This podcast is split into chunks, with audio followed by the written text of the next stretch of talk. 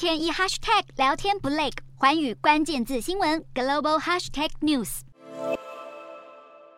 墨西哥一列火车缓缓抵达，许多移民立刻拿起行李攀爬到车顶，而这么做的人多达数千人。如此不顾危险，就是要赶在五月十一号之前抵达美墨边界。美国法典第四十二卷是美国前总统川普在新冠疫情期间所实施的法规，以防疫为由，允许边境执法人员迅速驱逐越界移民，并且限制他们寻求庇护的机会。现在，美国总统拜登政府表示要建立合法路径，让移民进入美国，同时要加强力道打击非法入境者。美国国土安全部长还强调，美国法典第四十二卷失效后，不代表美墨边境门户打开。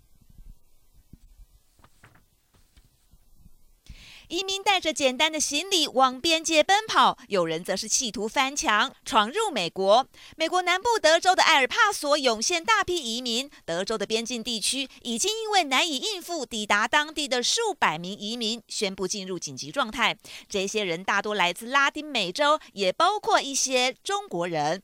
加州与墨西哥交界的圣地亚哥也聚集大批移民。从边界高墙的缝隙中，志工将花生奶油三明治递给在另一头的移民。拜登也坦承，边界会陷入混乱一段时间。